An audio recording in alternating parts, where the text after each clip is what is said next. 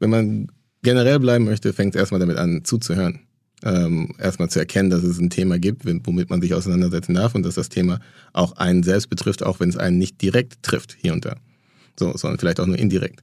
Und äh, man, es ist immer interessant auch zu sehen, ähm, ab wann es denn Menschen dann, oder Männer in dem Falle dann auch direkt trifft, sei es, wenn sie ähm, eine, eine, eine Partnerin haben, die dann in, sich mit diesen Themen auseinandersetzen oder wenn sie eine Tochter irgendwie haben und dann sich überlegen, okay, in welcher Welt wächst, wächst meine Tochter auf, was will ich eigentlich für meine Tochter? Willkommen bei unserem Podcast 5050 bei OMR. Wir sind Kira und Isa und zusammen wollen wir in unserem Podcast darüber sprechen, wie wir eine gerechtere Verteilung von Männern und Frauen in der Wirtschaft und in Führungspositionen erreichen, um irgendwann einem Gleichgewicht von 50-50 näher zu kommen. Normalerweise leiten wir unseren Podcast immer mit einem aktuellen Thema ein. Heute nehmen wir euch mal ein bisschen mit hinter die Kulissen von unserem Partner Eucerin. Eucerin war mit der Frauenstudio wohl kaum zu überhören in den letzten Folgen. Aus diesem Grund wollten wir euch mal ein bisschen mitnehmen und erklären, wie unsere Partnerschaft zustande gekommen ist. Wie passen Eucerin und 50-50 eigentlich zusammen? Außerdem diskutieren wir natürlich die Eucerin Frauenstudie, in der untersucht wurde, was Frauen bewegt. Wir sprechen darüber, was die Intention dahinter war, eine solche Studie durchzuführen und was für Learnings Eucerin daraus ableitet. Uns war es wichtig, unseren Partner etwas besser kennenzulernen. Wir fragen außerdem, wie wird Diversity bei Eucerin gelebt? Dafür haben wir uns direkt zwei Gäste in unseren Podcast eingeladen. Wir freuen uns sehr, ein Interview mit Quesi und Florian geführt zu haben. Quesi ist Direktor Marketing und Digital und Florian ist Head of Consumer and Market Intelligence bei Eucerin.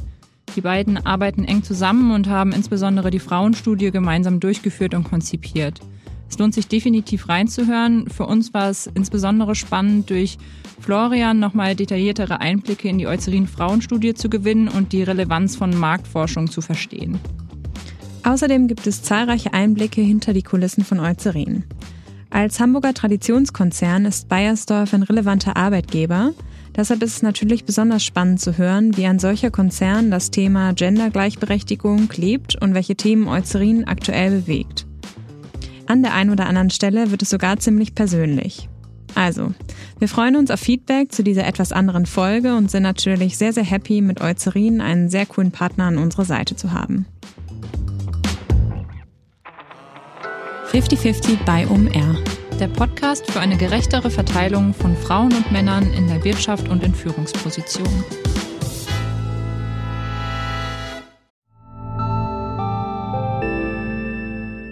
Werbung. Dein Cloud-Account wurde deaktiviert. Bitte neu anmelden. So oder so ähnlich könnte eine Mail bei dir im Postfach heißen, aber hinter der Webseite, hinter dem Formular steckt kein Tool, sondern ein Phishing-Angriff. Betrüger kommen so an die sensiblen Daten deiner Company und unser Partner SoSafe hilft dir dabei, um das menschliche Sicherheitsrisiko bei Cyberattacken zu minimieren. In den letzten drei Jahren hat nämlich jedes zweite Unternehmen einen erfolgreichen Cyberangriff erlebt und Firmen investieren zwar Zeit und Ressourcen in Firewall und Technik, aber 85% aller Datenschutzvorfälle sind tatsächlich auf den Faktor Mensch zurückzuführen. Und SoSafe hilft durch verhaltenswissenschaftlich fundierten E-Learning, Gamification, intelligenten Angriffssimulationen, Risikoanalysen und Auswertungen dabei eine Human Firewall in deinem Unternehmen aufzubauen. Wenn ihr es testen wollt, auf sosafe.de/omr könnt ihr euch kostenlos für eine eigene individualisierte Phishing-Simulation anmelden. Also einfach mal testen, wie eure Klickrate im Unternehmen wäre auf solche Mails. Bisherige Unternehmen hatten da zum Beispiel 30 Prozent. Ihr könnt gucken, ob euer Unternehmen über- oder unterbietet. Alle Infos auf sosafe.de/slash omr. Werbung Ende. Ja, hi Quesi, hi Florian. Wir freuen uns sehr, dass ihr im 50-50-Podcast zu Gast seid. Danke, dass wir hier sein dürfen. Ja, vielen Dank. Ja, heute äh, möchten wir mit euch über eure Arbeit sprechen, insbesondere über deine Quasi als Director Marketing und Digital bei Eucerin und ein wichtiges gemeinsames Projekt äh, von euch, und zwar die Eucerin Frauenstudie an dem du ja auch als äh, Marktforscher ähm, sehr, sehr stark beteiligt warst, Florian. Ähm, oder besser, nicht nur Marktforscher, sondern ein schönerer Titel, Head of Consumer und Marketing, Market Intelligence. Das stimmt, richtig? Ja, ist richtig. Sehr gut. Ähm, genau, normalerweise fragen wir mal am Anfang, was fällt dir oder in dem Fall euch als erstes ein zu dem Thema, über das wir sprechen wollen. In eurem Fall wollen wir mal fragen, ähm, ja, was zeichnet deine Arbeit aus, Quasi? Also ich glaube, wenn ich mal, wenn ich darüber sprechen soll, was meine Arbeit auszeichnet, ist es insbesondere, ähm, dass ich mich jeden Tag damit beschäftigen kann, was unsere Konsumenten bewegt. Ähm, das ist primär eben sowohl Frauen als auch Männer. Aber eben mich damit zu beschäftigen, wie kriegen wir unsere Marke transportiert, wie können wir die darstellen, wie können wir auch auf Themen ähm, reagieren, die Relevanz haben und wie kriegen wir es halt eben auch hin, dass wir das Bild, was wir auch von uns wahrgenommen sehen wollen, dass es auch äh, gesehen wird. Und was würdest du sagen oder wie würdest du sagen, sieht bei dir ein typischer Arbeitsalltag aus? Ich werde das irgendwie oft gefragt. Meistens ist die Antwort, ähm, den gibt's nicht. Gibt's den bei dir? ja, so Klischee wie es klingen mag, den gibt's tatsächlich nicht. Aber grundsätzlich beschäftige ich mich oder wir uns äh, mit den immer wiederkehrenden selben Fragen. Es fängt damit an, sich zu fragen, ähm, was bewegt unsere Zielgruppe? Ähm, wo stehen wir als Marke? Welche Challenges haben wir? Und wie adressieren wir sie am besten? Einmal auf Produkt bezogen und dann auch einmal als Marke bezogen. Und wie lange machst du das, was du bei Eucerin machst schon? Heute auf den Tag genau, das hat mir hier mein Kollege Florian heute gesagt, weil wir am gleichen Tag angefangen haben. Fünfeinhalb Jahre. Ach, verrückt. Das ist ja schon eine ganz schön lange Zeit. Ja, also ich bin seit fünfeinhalb Jahren bei Eucerin und in der Rolle, in der ich jetzt bin, seit ziemlich genau dann zweieinhalb Jahren. Und gibt es dann Aufgaben, wo du sagst, ähm, die sind dein Steckenpferd und die machst du super gerne? Also ähm, da ja auch vielleicht meine Mitarbeiter, Kollegen und äh, Vorgesetzten zuhören, mache ich natürlich alles, was meine Arbeit umfasst, gerne. Aber wenn ich was herausheben sollte, dann glaube ich, beschäftige ich mich wirklich gerne damit, ähm, wie wir die Marke nach vorne bringen können. Ähm, wir sind die äh, Nummer eins Dermokosmetikmarke in der Apotheke. Ähm, nur nichtsdestotrotz sind wir davon getrieben, immer wieder an der Marke zu arbeiten, die besser zu machen, unsere Produkte einer breiten Öffentlichkeit zu präsentieren und Lösungen anzubieten, die einen Impact auf das Leben der, ähm, der Konsumenten haben kann. Und das ist das, was mich auch antreibt und was mir unglaublich viel Spaß macht. Cool, das äh, hört sich schon sehr, sehr spannend an. Ja, wie äh, sich der ein oder andere jetzt wahrscheinlich denken kann, ähm, ist Eucerin Partner von 5050. Ähm, das freut uns sehr und wir sind sehr, sehr dankbar, euch von Stunde 1 quasi mit dabei ähm, gehabt zu haben. Ähm, was hat euch denn dazu bewogen, diese Partnerschaft einzugehen? Ich glaube, dass wir ähm, an dieselben Sachen glauben, dieselben Werte haben und auch auf dasselbe Ziel hinarbeiten. Ich glaube, wenn wir uns anschauen, was wir auch mit der Frauenstudie gemacht haben ähm, und was wir dabei entdeckt haben und dann auch was die Fragen, die wir uns im Zuge dessen gestellt haben, mhm. ähm, das hat uns eigentlich im Endeffekt zusammengeführt. Und äh, als wir dann auch von euch, äh, nach der, nachdem wir die Partnerschaft mit OMR eingegangen sind, auch gehört haben, was ihr mit 50-50 macht, war so eine natürliche Verbindung, die für uns einfach so entstanden ist, wo wir auch gesagt haben, das möchten wir auf jeden Fall supporten. Und ähm, ihr führt jedes Jahr, das haben wir eingangs schon gesagt, und unsere, die meisten unserer Hörer werden es auch wissen, weil ihr auch in jeder Ad-Roll vorkommt, ähm, ähm, die Frauenstudie durch. Wie seid ihr auf die Idee gekommen, eine Studie rund um Frauen durchzuführen?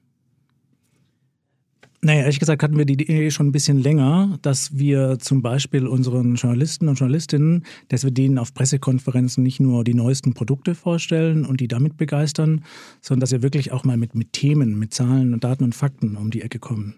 Und ich muss da an ähm, unsere Kollegin Tina denken, die für PR, für Eucerin zuständig ist. Und wir saßen oft zusammen und irgendwann ist dann so dieser Groschen gefallen und wir haben gesagt, naja, Eucerin und die Welt der Frauen und Hautpflege und Sicherheit und Wohlbefinden, das hängt eigentlich so nah zusammen. Lass uns doch mal eine Studie durchführen. Und wir hatten so äh, vor Augen immer dieses, dieses Bild, also ich habe Soziologie studiert, muss ich dazu sagen, und jeder, der das gemacht hat und sich vielleicht auch so mit, mit Jugendsoziologie Soziologie beschäftigt hat, ähm, der hat die Shell-Jugendstudie vor Augen. So seit 60, 70 Jahren führt Shell und das mit, mit den führenden Jugendforschern heutzutage führt eine Jugendstudie durch. Na, und dann fragt man sich, warum macht das Shell und Mineralöl und Jugend ist ja wirklich äh, weit auseinander. Und wir haben gesagt, okay, diese Idee, die übernehmen wir jetzt äh, für Frauen und machen die Eucerin-Frauenstudie. Und würdest du es als reines Marketinginstrument sehen oder steckt da noch mehr hinter? Lernt ihr für eure Brand und setzt auch Erkenntnisse direkt in die Produkte, wenn man das so sagen kann, um? Ja, da steckt natürlich auch ganz viel ähm, Hautpflegewissen drin. Also wir fragen die Konsumentinnen, ähm, was für sie wichtig ist, welche Produkte für sie wichtig sind. Wir fragen nach Hautzuständen und all das können wir super verbinden mit dem, dem Fühlen und mit den Gedanken und mit dem, was Frauen bewegt. Wenn wir normalerweise Marktforschung machen, dann fragen wir eher nach Ersterem. Warum die Produkte, wie nutzen sie, warum kaufe ich welche Kategorien, welche Marken. Und jetzt können wir das erstmals verbinden. Das heißt, wir haben tatsächlich zwei gute Gründe. Es ist eine tolle Studie für uns, für verschiedene Abteilungen bei Eucerin, aber es ist eben auch ein tolles Marketinginstrument. Ja, aber das muss man auch fairerweise dazu sagen, wenn ich das vielleicht noch addieren darf. Ähm, interessanterweise ist das eigentlich die Kernaufgabe des Marketings, ne? zu verstehen, was umtreibt die Konsumenten mhm. und Konsumentinnen. Also und ähm, wie gehen wir da auch vor? Und ich glaube, dass das einfach so ein unglaublich starker Startpunkt für uns auch war, um eben auch die Marke weiterzuentwickeln. Weil eines der zentralen Herausforderungen, die wir natürlich haben und die auch jede Marke für sich wahrscheinlich hat, ist, ähm, nach Relevanz zu streben. Wie bleiben wir relevant? Was bewegt denn auch entsprechend die, äh, die, die Zielgruppe? Und ähm, von da eben hinzukommen und eben das als Startpunkt zu nutzen, war für uns unglaublich wertvoll. Und das ist für uns nicht nur ein Gimmick, sondern es ist für uns die Basis auch unseres Arbeitens. Ja, sehr, sehr spannend und sehr spannender Ansatz vor allem. Das hört man ja nicht häufig. Gibt es denn zentrale Erkenntnisse aus der Studie oder auch Ergebnisse, die euch verwundert haben? Also ich kann vielleicht, wenn ich kurz dazu anfangen darf, ich glaube, das Interessante ist, ähm, dass man selber irgendwelche Erwartungen auch hat, was man irgendwie so sieht. Man bewegt sich in seiner eigenen Bubble, man äh, hat sein eigenes Bild äh, und dann, wenn man dann auf die Ergebnisse stößt, dann gab es einige Momente, in denen wir selber gedacht haben, äh, okay, wieso, wie kommt das zustande, wie passt das denn zusammen? Und auch Diskussionen, die wir auch intern hatten im Zuge, sind wir eigentlich nicht schon viel weiter als das? Ähm, be befeuern wir irgendwelche Klischees mit Ergebnissen, die wir da vielleicht auch sehen? Und gleichzeitig versuchen, müssen wir die Neutralität wahren. Aber da bin ich auch sehr froh, dass wir hier Florian Renz hier bei uns an der Seite haben, weil der natürlich da einen ganz großen Ethos hat und da äh, vernünftig natürlich auch alles auswertet.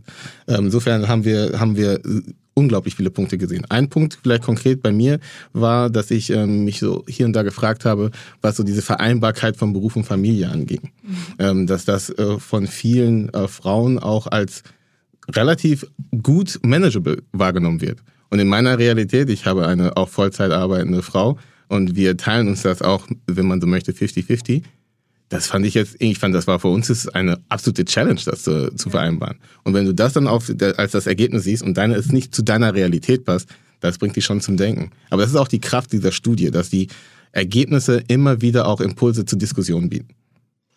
Ja, also ich kann da tatsächlich ins, ins gleiche Rohr tönen sozusagen.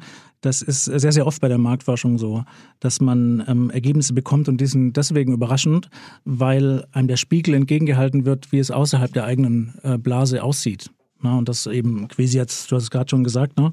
so verstehe ich auch meine Rolle und so äh, werden viele Marktforscherinnen ihre Rolle auch verstehen, ähm, dass man eben diese Neutralität wahren muss und dass man auch dafür da ist und eben diesen Blick nach außen auch wagt. Ähm, und ich erinnere mich auch, ähm, wenn wir an den Schwerpunkt der diesjährigen ähm, Studie denken, dieses Thema äh, sich vergleichen, warum vergleicht man sich, wie fühlt man sich dabei, wie ändert sich das auch in der Biografie von Frauen über das, das Lebensalter hinweg. da sind wir und alle als komplettes Marketing-Team, wir haben uns hingesetzt und haben überlegt, was könnte da als Ergebnis rauskommen. Und wir waren super positiv überrascht. Und da geht, versucht man sehr, sehr vorurteilsfrei ranzugehen, aber dann ist man eben doch überrascht, wie positiv dieses, dieses Vergleichen alle gestimmt hat. Und wir haben dann noch tiefenpsychologische Interviews geführt mit ähm, nicht mit allen 3000 Frauen, die wir befragt haben, aber mit einigen davon.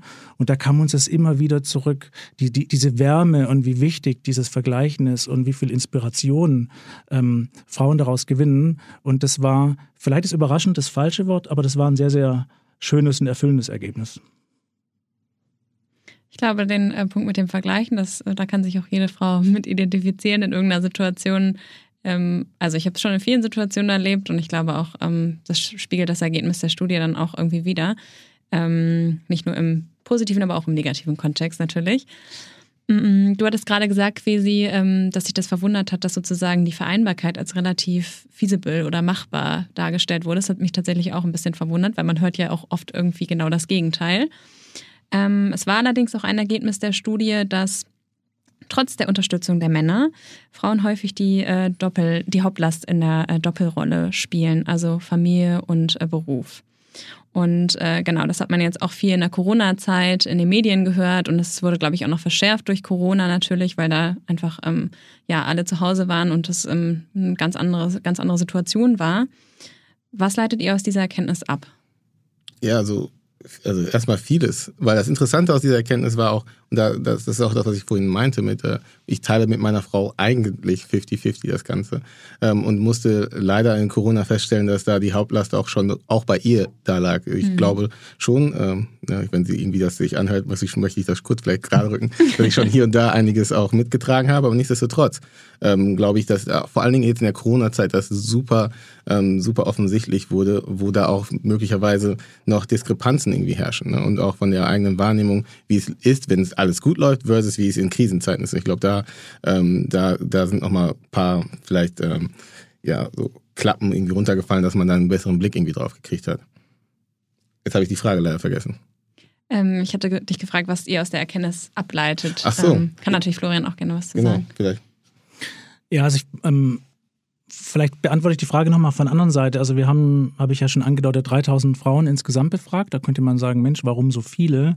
Genau um solchen Tendenzen genauer auf den Grund zu gehen. Das erlaubt uns einfach, Frauen aus verschiedenen äh, sozialen Kreisen, aus verschiedenen Schichten, Stadt, Land, äh, verschiedenen Altersgruppen sich genau anzuschauen und tief in die Splits reinzugehen.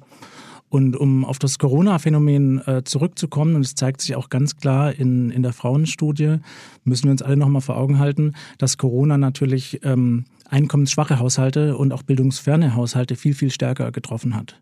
Und wenn wir uns dann dazu die Items anschauen, die zum Beispiel heißen, Frauen können heute alles werden, haben wir eigentlich Zustimmungswerte von fast 90 Prozent, äh, richtig tolle Ergebnisse, aber eben in einigen Bereichen, in einigen Schichten, würde man altsoziologisch sagen, ähm, sind die Werte deutlich ähm, niedriger. Und das hängt tatsächlich dann mit Corona zusammen, dass wir diesen Prozess, über den ihr in dem Podcast natürlich ganz viel sprecht und den wir in der Frauenstudie auch sehr ausführlich erforschen, dass der in bestimmten sozialen Kreisen eben noch nicht so weit vorangeschritten ist. Und Corona hat wie so ein selbstverschärfender Prozess genau ähm, darauf eingezahlt. Und deswegen müssen wir leider Gottes Corona als einen Rückschritt ähm, bezeichnen an der Stelle. Das, das heißt letztendlich auch, also welche Erkenntnis äh, man dann natürlich ähm, auch mitnimmt, liegt eigentlich völlig auf der Hand, aber das ist genau das, was ich sage, als Marktforscher muss man immer so ein bisschen aus diesem eigenen, aus der Bubble rausgehen, dass in dieser Blase, in der wahrscheinlich wir vier uns alle ähm, befinden in irgendeiner Form, dass wir in dem Prozess doch deutlich weiter sind, als es eben andere sind. Und die Erkenntnis liegt wahrscheinlich auch darin, dass wir noch stärker dafür kämpfen müssen, eben auch ähm, über unsere eigene Blase ähm, hinaus. Und, und wie machst du das? Hast du da Tipps, ähm, wie, man, wie man das schaffen kann? Ich glaube, die Herausforderung ist so ganz generell, wie kommt man eigentlich aus der eigenen Blase heraus? Weil die meiste Interaktion, die man hat, hat man im Job oder im Freundeskreis, in der Urbanität, in der Stadt.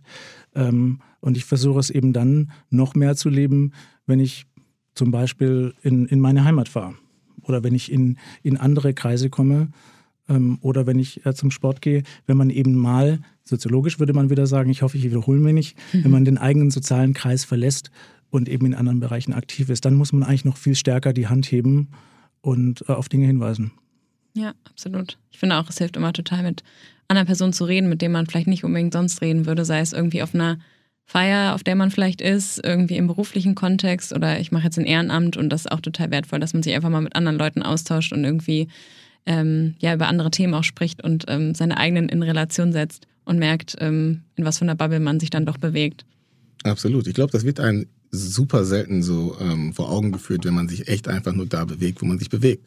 Und ich glaube auch, ähm, und das ist sowas wie Heimatbesuch oder sich eben bewusst durch Ehrenamt, Sportvereine, was auch immer in die Situation zu bringen. Aber gleichzeitig, und das da darf man sich auch nicht äh, verschließen, in der eigenen Bubble, in der man sich bewegt, gibt es auch noch genug zu tun. Ne? Also es ist nicht so, dass wir jetzt sagen können, okay, in der Bubble, in der wir unterwegs sind, alles super, mhm. äh, brauchen wir nichts machen, lass uns mal um andere Sachen kümmern. Ich habe eigentlich, mein Glaubensgrundsatz ist nach wie vor immer, dass man äh, vor seiner eigenen Haustüre erstmal kehren soll, weil da ist immer noch ein bisschen was zu finden. Absolut. Eine Erkenntnis aus der Frauenstudie war auch noch, dass ähm, für Frauen wichtige Kriterien im Job ähm, zum einen ein gutes Betriebsklima, gute Stimmung und auch gegenseitige Wertschätzung sind. Wie kann man denn ein solches Arbeitsumfeld schaffen, wo diese Faktoren berücksichtigt sind? Und habt ihr das bei Eucerin bzw. Bayersdorf vielleicht auch schon? Also ich glaube, grundsätzlich geht es immer darum, es hängt immer an Personen. Das muss man auch fairerweise sagen. Idealerweise ziehen halt, äh, sagen wir mal, so ähm, Unternehmen auch eine gewisse Art von Personen durch die Kultur, die sie halt auch vorleben und durch die Vorgaben beziehungsweise durch die, die Leitplanken, die sie setzen, auch irgendwie an.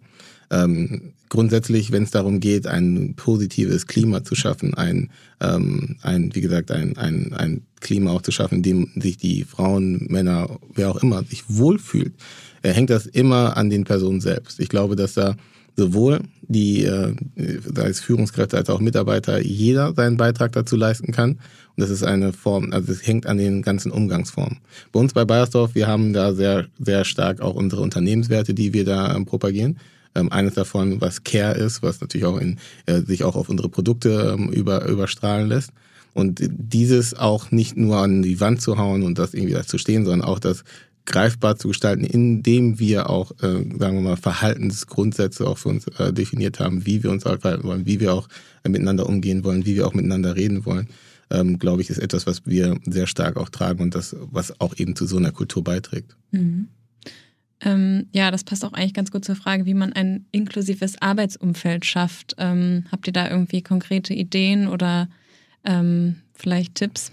Naja, also inklusives Arbeitsumfeld ist ja ein relativ weit gedehnter Begriff. Da kommt immer drauf an, ähm, was ist der Status quo und was ist, welche, welche Gruppe, welche, ähm, welche, welche Personen fühlen sich vielleicht nicht inkludiert. Wir können das gerne breiter fassen, also nicht ja. nur auf das Geschlecht bezogen, ja. sondern. Ähm, Aber ich glaube, es, es fängt so, so Klischee, wie es klingen mag, und also als eine Standardantwort, es fängt mit der Diversität an. Ich glaube, es fängt jetzt mal damit an, dass man nicht immer die, ähm, sagen wir, dasselbe Profil auf äh, so homogene Teams achtet, sondern eben auf Heterogenität setzt. Ähm, das fängt damit an, dass man dass jede Person auch seine und ihre eigenen Charakter mit zur Arbeit bringen kann, auch ihre und seine Individualität mitbringen kann. Das hört sich so einfach als Gott gegeben an, aber ähm, das ist etwas, was ähm, welches ein Gefühl, welches sich auch einstellen muss und äh, welches dann auch immer subjektiv auch abweichen kann. Und ich glaube, wenn wir als äh, als äh, sagen wir Mikrokosmos es uns gelingt, äh, allen zu zeigen und zu, zu sagen und zu zeigen vielmehr, dass man auch sich selber und seine Persönlichkeit mitbringen kann. Und dass es auch okay ist, wenn man irgendwie anders ist, andere, anderen Look, andere Art und Weise zu sprechen, was auch immer hat. Ich glaube, damit fängt es an. Und dann kriegt man auch diese Kultur hin und damit schafft man auch irgendwie so ein Momentum, wo man auch andere Leute, ähm, die entsprechend ticken, auch anzieht. Meinst du, das muss von oben vorgelebt werden oder kann das auch jeder sozusagen selbst mitprägen? Auch vielleicht eine Praktikantin oder ein Junior-Mitarbeiter? Das, also ich glaube, es ist, ist nicht etwas, was von Top-Down kommen muss. Es hilft natürlich, wenn es auch von oben irgendwie propagiert wird und supported wird. Das, ist, äh, das heißt, dass die Infrastruktur dafür geschaffen wird, dass es, dass es etwas ist, was auch gerne gesehen wird. Mhm. Aber genau wie du sagst, ähm, wenn Teil der Kultur Inklusivität ist, ähm, dann kann das, dann heißt das auch, dass Hierarchien in dem Kontext auch nicht unbedingt das, das Gliederungskriterium sein müssen. Das heißt, eine Praktikantin, Praktikant kann das bringen, genauso wie Junior-Mitarbeiter, Abteilungsleiter, Bereichsleiter, wer auch immer. Mhm. Eine Erkenntnis der Frauenstudie war auch noch, dass ähm, das Selbstvertrauen und die Selbstsicherheit von Frauen durch drei Faktoren ähm, beeinflusst wird. Das ist einmal die Prägung in der Kindheit, also hatte ich Vorbilder, die geholfen haben, Selbstbewusstsein aufzubauen, dann die eigenen Erfahrungen im Leben, die man gemacht hat und den eigenen Weg zu gehen und zu den eigenen Entscheidungen zu stehen. Ist es denn so, dass ihr sagt, dass Unternehmen auch was dafür tun können, Selbstvertrauen und Selbstsicherheit zu stärken? Und wie ist das vielleicht bei euch? Könnt ihr da aus eigener Erfahrung sprechen? Also, ich fange mal an, während du denkst. also ich glaube, wenn wir mit dem Thema Vorbilder anfangen, ähm, ist es, glaube ich, das ist ein absoluter, für mich persönlich ein absoluter ähm, Startpunkt in allen Dingen. Weil wenn du siehst, dass es existiert, glaubst du auch, dass es für dich machbar ist. Also ich kann aus persönlicher Erfahrung sagen, ähm, dass wenn man einfach selber Möglichkeiten sieht, wenn man selber irgendwie auch ähm, ähm, sehen, sich an, an Personen quasi hochziehen oder orientieren kann, ist das ein Startpunkt, der dann auch wieder Kräfte freisetzen kann. Und ich glaube, das ist etwas, was Unternehmen auch für sich verstehen müssen und auch eben, eben Vorbilder als solche identifizieren. Gleichzeitig glaube ich aber auch, dass es an den Personen hängt, die vielleicht äh, möglicherweise sich selbst gar nicht als Vorbild begreifen, aber eines sind. Wenn wir zum Beispiel an Frauen in, in, in Führungspositionen denken, die einfach ihr Ding machen aber dann vielleicht unterschätzen, dass sie auch eine Strahlwirkung für alle junge Frauen haben, die ins Unternehmen kommen. Und sich dieser Rolle bewusst werden, sie vielleicht auch nochmal aktiver auch zu pushen und auch irgendwie diese, diese, dieses auch äh, Plattform zu schaffen, damit das auch irgendwie sich durchs Unternehmen trägt.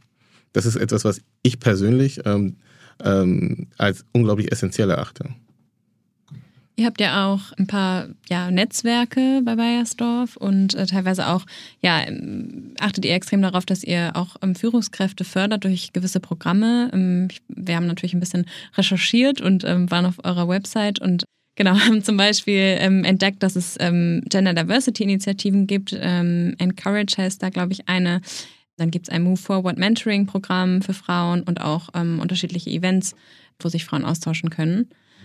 Was verbirgt sich hinter den Programmen und ähm, können da alle Frauen partizipieren oder ähm, wie macht man da mit? Also ähm, wisst ihr da was drüber? Ich ja. meine, ihr seid natürlich ja. jetzt nicht angesprochen ich, ich oder die Zielgruppe. Sagen, das, ist, das ist, auch irgendwie, irgendwie, an Absurdität kaum zu erbieten, dass wir ähm, hier sitzen und äh, genau darüber sprechen. Aber es ist ja ein wahrer 50-50-Podcast heute.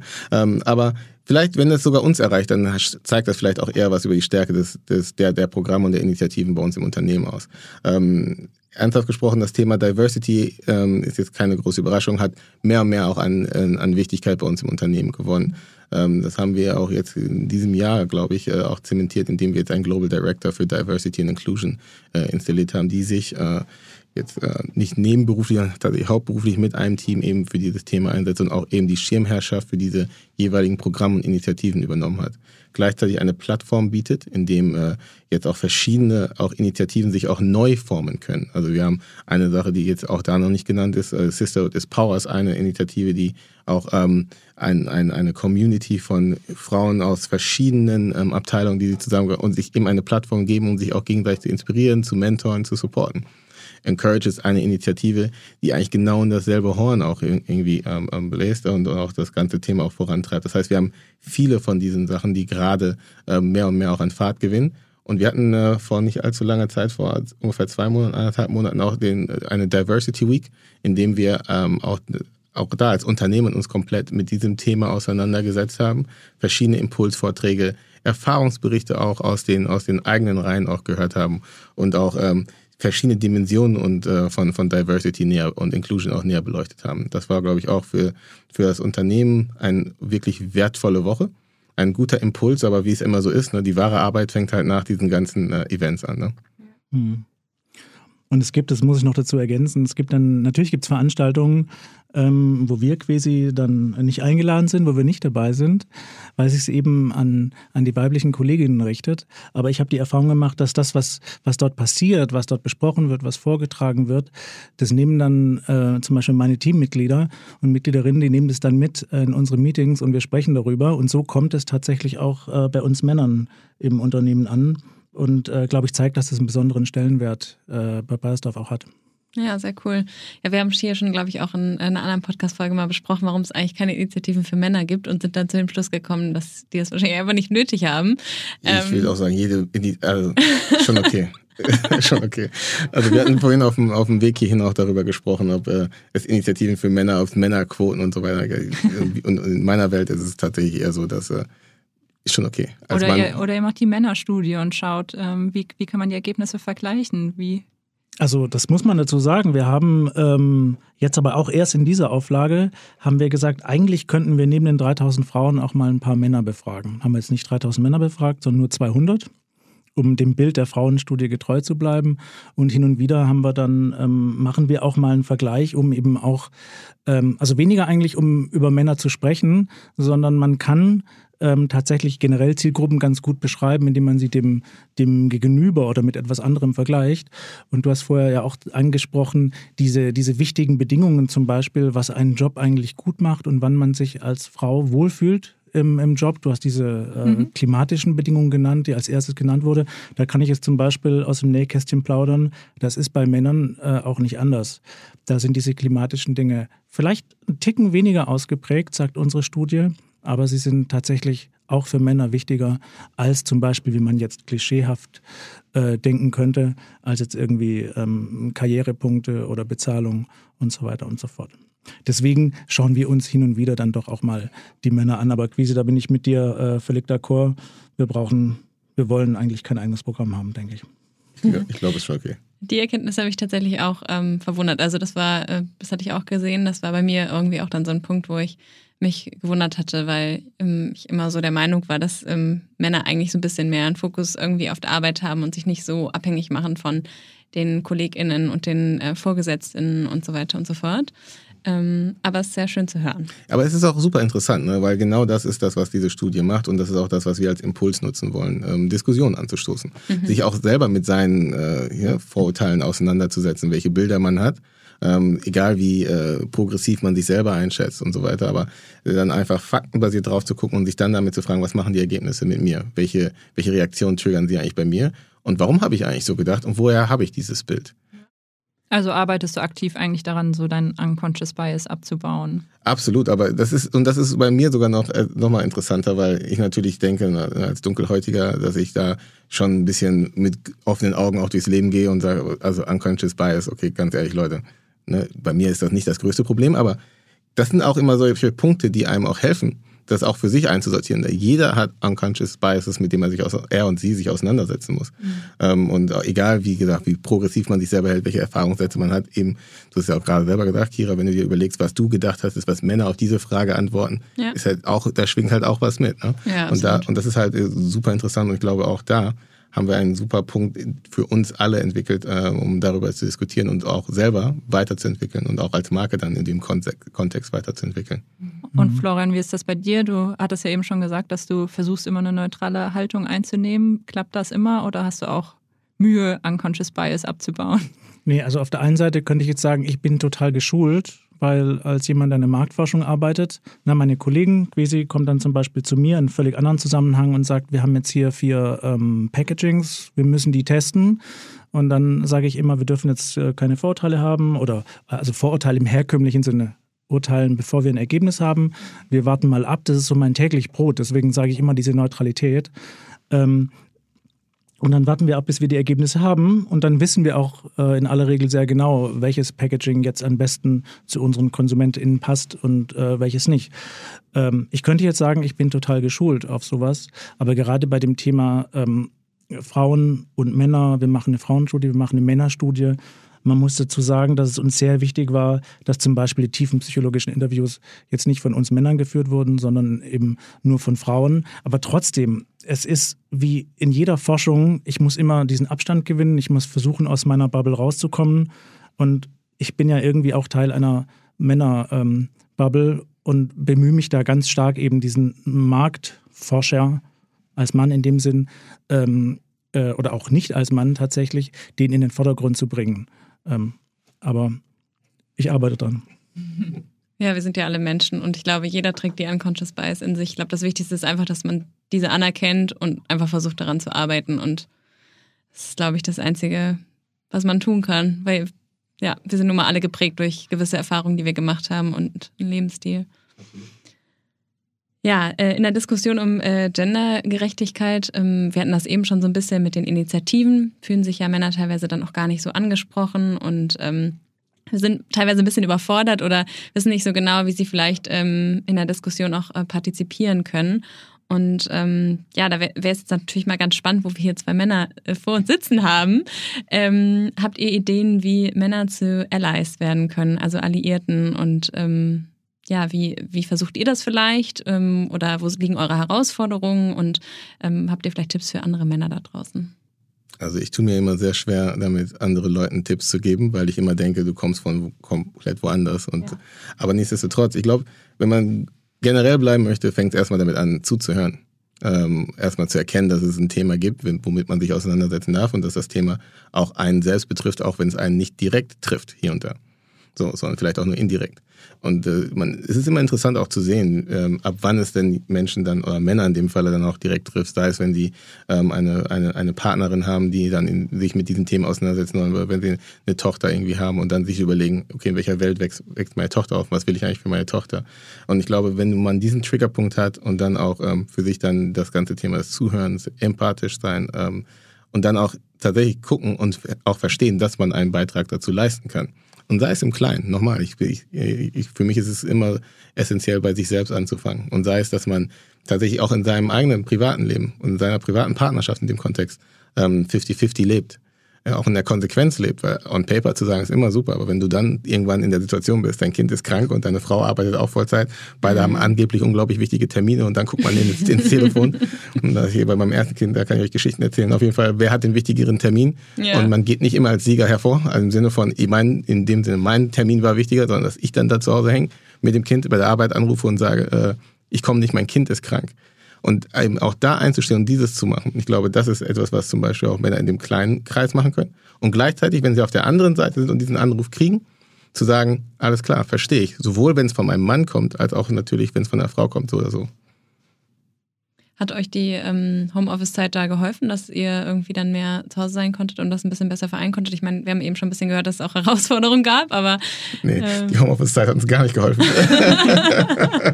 äh, meine, meine Frau war damals auch sowieso ähm, im, im Corona-Krisenstab und dadurch auch häufiger im Büro. Insofern war immer die Frage, ähm, wir haben uns da ganz kleinen Schichten aufgeteilt und ich hatte eher die, die Morgensschichten, dass ich morgens auf die Kinder aufgepasst habe.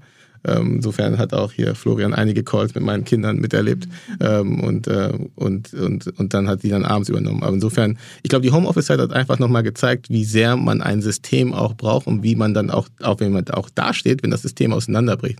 Weil, ne, ich muss euch nicht erzählen, da, damals, dann gab es halt keine Babysitter mehr. Da gab es halt auch irgendwie nicht, äh, da gab es keine Kita, kein gar nichts. Ne? Insofern waren dann alle irgendwie zu Hause und äh, ja, das war eine, bin ich ein bisschen gealtert. Florian, hast du vielleicht noch Ideen dazu? Ja, ich, ich würde vielleicht dann, du hast so ein bisschen die, die, ähm, die, die privaten Lösungen und Maßnahmen angesprochen. Ich würde mir tatsächlich ein bisschen mehr Unterstützung äh, für Männer wünschen, ähm, so institutioneller Art. Mhm. Na, ich glaube, viele Männer haben einfach Angst zu sagen, äh, sich, sich zu öffnen und zum Beispiel zu sagen, okay, ich nehme jetzt, äh, nehme jetzt eine längere Elternzeit. Ich denke auch hier wieder mal so, so ein bisschen aus unserer Welt, ähm, gewesen vom Bayersdorf, denke ich mal raus. Äh, möchte ich mal so ein Bild malen, so eine typische Vertriebswelt, vielleicht einer konservativen Branche.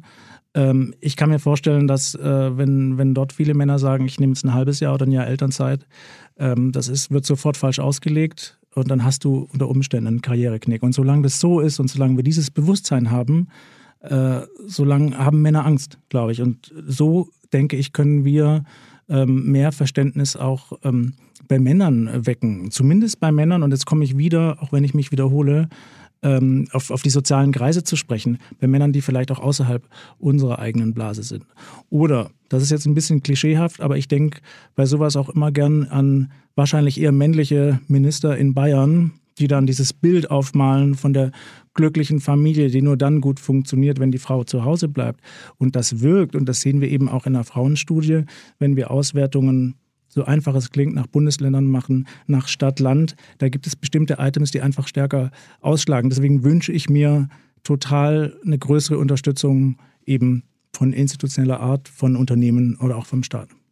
Gibt es denn Themen oder Bereiche, die euch in der aktuellen Debatte um die Gendergleichberechtigung fehlen oder die euch stören? Du hattest gerade schon so ein bisschen angerissen. Ja, also vielleicht, ähm, wenn ich mal, wenn du denkst, du, du, du bist ja unser Denker, insofern ich rede einfach und dann korrigierst du, was ich sage. Äh, Ihr ergänzt euch ganz gut. Ja, so, so, so, arbeiten wir auch. ähm, nee, aber äh, ich glaube, ich, ich glaube, was mir in der, in, der, in der Debatte ein Stück weit fehlt, ist halt auch tatsächlich die Verantwortung der Männer per se und nicht institutioneller Art, sondern tatsächlich, was sie selber beeinflussen können. Ähm, ich habe da für mich meine eigenen Thesen, also was auch Elternzeit angeht und Karrierekrieg nach Elternzeit. Und wir hatten gerade auf dem Weg auch darüber diskutiert. Ich glaube, dass, dass da auch viele Männer oder einige, nicht viele, manche, wer auch immer, ich habe die Zahl jetzt nicht, sich möglicherweise auch dahinter verstecken und sagen, das würde einen Karriereknick geben. Die, die Gesellschaft ist noch nicht so weit, dass ich jetzt länger als zwei Monate Elternzeit mhm. machen kann. Und ich glaube, dass, und, und dass sie dann einen Karriereknick auch, äh, auch vielleicht, vielleicht sich danach zieht. Äh, das glaube ich persönlich nicht. Ich glaube, dass man selber für sich entscheiden muss, ob man das möchte oder nicht. Und solange man nicht durchschnittlich und unterdurchschnittlich ist in dem, was man tut, wird man auf deinen Füßen landen. Mhm. Und mich macht das auch tatsächlich so ein bisschen sauer zu hören, dass Männer Angst haben, dass sie einen Karriereknick äh, nach der Elternzeit haben, weil was haben Frauen denn für eine Wahl dann, ne? Absolut. Ähm, Bei Frauen müssen dann den Karriereknick so hingenommen. Ja, ja, genau. Ist ja klar, Karriereknick. Ja, genau. Und wie gesagt, ich kann nur von mir selber und persönlich berichten. Es war eine Diskussion, die ich natürlich mit meiner Frau früher, also schon, ne, bevor wir Kinder bekommen haben, auch diskutiert haben. Und da das Commitment von mir auch war, wir teilen uns das auf. Mhm. So, das ist natürlich dann, wird es dann wild, wenn es dann irgendwann da so, so weit ist. Aber auch da ähm, war, war, war, war es beim ersten Kind, äh, war ich sechs Monate raus, beim zweiten Kind fünf. Und ähm, das war für uns klar, dass wir das so machen. Und dass wir, und dass ich dann den, die, die Zeit mit den Kindern halt auch äh, verbringe, während sie dann wieder Vollzeit arbeiten gehen. Das ist das Modell, was wir für uns ausgesucht haben. Und auch ohne Angst, dass es irgendwie einen Karriereknick geben könnte. Im Nachhinein, also im Endeffekt geschadet hat es mir nicht. Warst du dann auch ähm, viel online während der Zeit? Also ich glaube, das ist ja ich war weg. immer super. Ich war weg. Ja. Ich war weg. Mhm. Ich habe meinen Computer abgegeben, mein Telefon war weg. Ich war weg. Und okay. äh, ich war, war nicht gesehen. Äh, man konnte mich im Wohlerspark finden. okay. Das kann ich bestätigen. Du warst ein halbes Jahr völlig weg. Ja. Ich bin noch nicht reingekommen. Ich habe auch nicht gefragt. Ich, hab, ich, bin, ich war weg. Ich hatte andere ja. Themen. Mega. Ja, war auch ein cooler Sommer nebenbei, muss man fairerweise sagen, 2018. aber nee, aber, es, aber es war, aber da auch da. Das ist auch vielleicht auch nochmal interessant, weil für mich war es dann auch, das war wirklich auch, es war jetzt nicht, war kein Walk in the Park, ne? Also mit irgendwie ein oder zwei Kindern da irgendwie zu sehen, deine Frau geht um 8 Uhr aus dem Haus, sagt, ciao, wir sehen uns heute Abend und du denkst dir, okay, jetzt spiele ich hier mit dem Kind und irgendwann waren ja auch zwei und dann Überzahlspiel und so. Aber das war halt auch echt eine anstrengende Zeit, aber auch eine Zeit, die für mich unglaublich wertvoll war, auch zu verstehen, was da auch dahinter hängt und auch, auch so ein Beweis für mich selbst, äh, dass ich hinter meinen Commitments halt auch stehe. Ja, dann bist okay. du ja auf jeden Fall ein männliches Role Model. Sehr cool. ja, okay. Wenn wir gerade hier über Vorbilder gesprochen haben, ne? Ja, also ich, also für mich, äh, ich hatte auch, ich, und da muss ich auch sagen, hatte ich auch, äh, ähm, auch ähm, mit meinen Chefinnen damals auch echt Glück. Und ähm, die eine war äh, Schwedin, für die war, als ich gedacht, als ich sechs Monate raus bin, hat sie gefragt, hat sie gesagt, äh, nur? Nicht so, länger? Genau. ja. So, ihr könntet doch, du könntest auch sieben, war so ihre Antwort. Und äh, bei meiner, äh, bei meiner Chefin dann, die, die, äh, die auch Florian auch kennt, äh, die, die, für die war es auch kein Thema. Also, und ich muss fairerweise sagen, ich habe es auch nicht als Frage formuliert. Ich habe denen gesagt, ich gehe raus und die Option ist, ich komme wieder oder ich muss mir was anderes suchen. Mhm. Florian, hast du noch Gedanken dazu? Ja, ich hatte nochmal Gedanken zu der Frage, äh, was mich in der Diskussion äh, tatsächlich so stört oder ich könnte sogar sagen, was mich nervt. Und da möchte ich jetzt tatsächlich nicht falsch verstanden werden, mhm. sondern was, und wir haben ja auch im Vorfeld schon äh, drüber gesprochen, ähm, und äh, ich glaube, da waren wir beide äh, ja sehr, sehr, sehr offen, wie schwer uns das einfach in, im, im Umgang auch ähm, fällt, so im, im Alltag so richtig äh, zu gendern. Und ähm, wie gesagt, da möchte ich jetzt nicht falsch verstanden werden. Was mich wirklich total nervt, sind äh, diese vielen Leute, die sich aufregen darüber, dass das überhaupt äh, wichtig ist, dass es getan wird. Und es öffnet aus meiner Sicht so eine Flanke ähm, für ganz viele Zweifler und für ganz viele äh, Trittbrettfahrer, diese komplette Diskussion und diesen Punkt so ins Lächerliche zu ziehen. Und ähm, das nervt mich äh, ganz gewaltig. Und das sage ich jetzt vor dem Hintergrund, obwohl es mir eben selber total äh, schwer fällt und jeder von uns in einem Prozess ist und es äh, total ausführlich und wahrscheinlich auch über einen langen Zeitraum erstmal lernen muss. Mhm.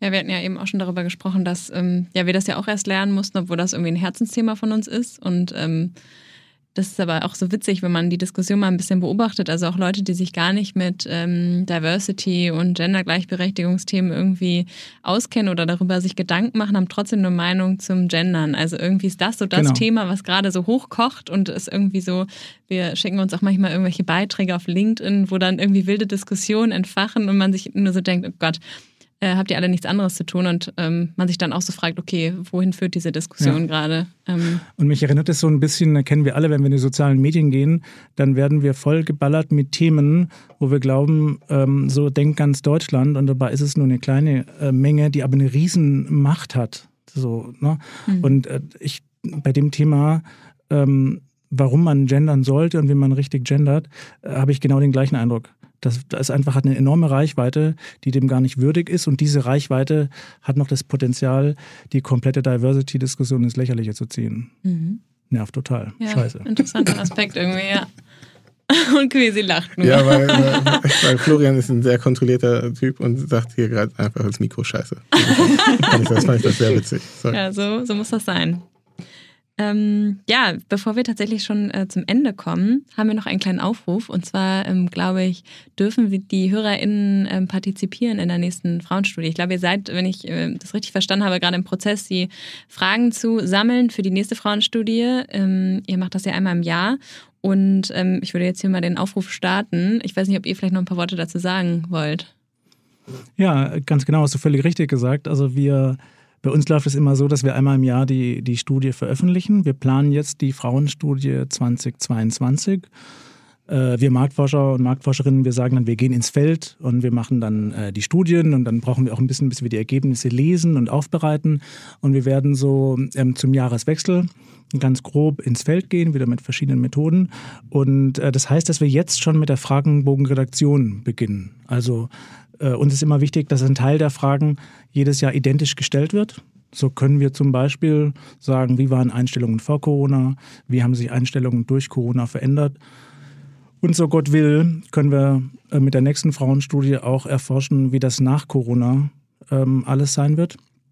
Ähm, aber nichtsdestotrotz, einen Großteil des Fragebogens werden wir neu aufsetzen und wir wollen den Hörerinnen die Möglichkeit geben, äh, teilzunehmen, Ideen einzuschicken. Wir haben schon verschiedene äh, Stichworte auf der Agenda, was uns interessieren könnte. Es gibt eigentlich keine Vorgaben, außer dass es eben in diese Lebenswelten reinpassen sollte, die wir erforschen wollen rund um Frauen und Frauen und Frauen. Also wenn ihr ähm, Themenwünsche oder Fragen für die Frauenstudie habt, dann schreibt gerne an 5050.omr.com und ansonsten schaut bei uns auf Instagram vorbei. Da werden wir auf jeden Fall auch nochmal Fragen einsammeln. Genau, dann sind wir jetzt schon am Ende unseres Podcasts, was wir am Ende ja immer fragen, was sind in dem Fall eure Top 3 Ideen, um dem Ziel 50-50, also mehr Frauen in der Wirtschaft und in Führungspositionen näher zu kommen? Ich glaube, das Erste ist, äh, Männer sollten sich ihrer Rolle und ihrer Verantwortung in, der, in dem Prozess bewusst werden. Ich glaube, das ist das, was mich so stark umtreibt, dass es nicht irgendwie ist, okay, es ist ein Frauenthema, es ist ein gesellschaftliches Thema und jeder, der Teil der Gesellschaft ist, oder jede und jeder, der Teil der Gesellschaft ist, hat ihren und seinen Beitrag zu leisten. Das ist das eine. Hast du schon das zweite oder soll ich weiterreden? Achso, wir machen das abwechselnd. Unsere, ja. ja, ich tatsächlich machen wir so, ist auch genau mein Punkt, ähm, auch wenn ich dich jetzt äh, wiederhole, aber jeder Einzelne ist gefragt und jeder, jeder Mann muss vor allem erstmal verstehen, ähm, äh, warum und, und wo das Problem ist. Bin ich voll bei dir. Ich glaube, für mich das Zweite wäre, ähm, da, das ist das Thema Frauenlobbys. Ich glaube auch echt, ähm, ähm, dass es darum geht, sich zusammenzuschließen, eben auch da Plattformen zu kreieren, dass man erstmal das Thema diskutiert, dass man, glaube ich, auch äh, für sich äh, versteht, dass man nicht alleine ist und auch äh, dieses ganze Thema, was wir ganz kurz angeschnitten haben, das Thema des Vorbilders, äh, dass man da auch irgendwie sieht, was möglich ist. Also ich, ich wünsche mir, dass meine Tochter einfach viele Vorbilder hat und sieht und einfach dann die Möglichkeiten daraus irgendwie realisiert für sich, dass sie einfach unbegrenzt sind. Und da, glaube ich, haben auch da, in dem Kontext, nachdem ich jetzt die Männer gesagt habe, dass sie was zu tun haben, auch die Frauen äh, auch eine Aufgabe, da ihren Beitrag zu leisten. Ja, mein Platz zwei ähm, ist tatsächlich die Implementierung äh, von Tools wie, wie Jobsharing, wie eben Elternzeit, wie die ganze Akzeptanz äh, in den Jobs. Da können wir natürlich bei Bayersdorf sagen, das haben wir alles schon. Ähm, aber ich glaube, das ist tatsächlich in, in vielen Bereichen noch nicht äh, verbreitet und ähm, äh, gerade das Thema äh, Jobsharing, und das sehen wir auch, auch bei uns in der, in der Firma sehr, sehr gut, das eröffnet äh, natürlich viel, viel mehr Möglichkeiten und ähm, tatsächlich nicht nur für Frauen, sondern auch für Männer äh, muss das einfach selbstverständlich sein. Ja, ich glaube, das wäre mein dritter Punkt, die Institution mhm. im Endeffekt, äh, dass wir da auch entsprechende Rahmenbedingungen schaffen und uns auch nicht darauf ausruhen, wenn wir ähm, schon Fortschritt gemacht haben. Ne? Also es ist immer das Ding, wenn, wenn man sich mit äh, Sachen aus der Vergangenheit vergleicht, dann kann man auch sich wieder hinlegen und sagen, es ist alles super, guck dir mal an, wie es vor 50 Jahren war. Aber ich glaube, auch da, ähm, auch heute ist es immer noch eine Herausforderung, auch für unsere, für unsere Firma, für unsere, für uns auch generell, ähm, diese, diese, diese Infrastruktur auch zu schaffen und zu erhalten und auch da auch das, den passenden Fit auch immer zu finden. Und auch da sich, äh, dass wir da auch irgendwie als Institution, Unternehmen, äh, Staat ähm, auch diesen, dieses Supportsystem schaffen, dass das einfacher geht. Ja, und als Abschluss so ist meine Verbindung wieder zur tatsächlich zur Jugendsoziologie. Das ist schon eine Minute her, äh, dass ich das studiert habe. Aber schon damals ähm, haben wir diesen Punkt besprochen, wie kann man eigentlich schon in Schulen oder in, in, in, in, in Kindergärten irgendwie eine Erziehung aufbauen? Wie kann man ähm, äh, Mädchen in naturwissenschaftlichen ähm, Feldern fördern und Jungs umgekehrt, um eben diesen ganzen Klischees aus dem Weg zu gehen? Erschreckend, dass das ich möchte es gar nicht sagen, 20 Jahre dürfte es her sein. Ähm, und das wird natürlich, äh, wenn wir beginnen, das richtig umzusetzen, auch noch eine Weile dauern. Aber ich glaube, da sind wir uns alle einig, das ist einfach ein Prozess und ähm, ja, jede Schraube verdient es da gedreht zu werden und das wäre, glaube ich, auch eine sehr, sehr wichtige.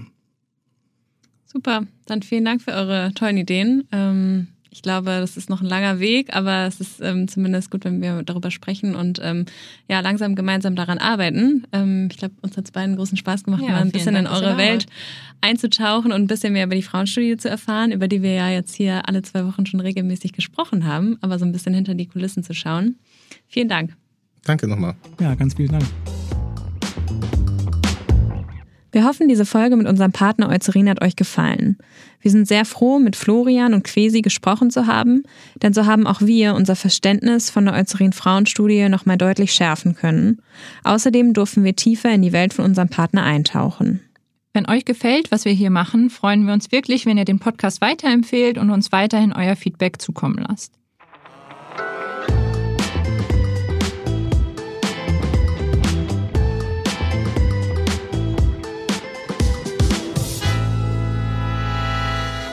Dieser Podcast wird produziert von Podstars bei OMR.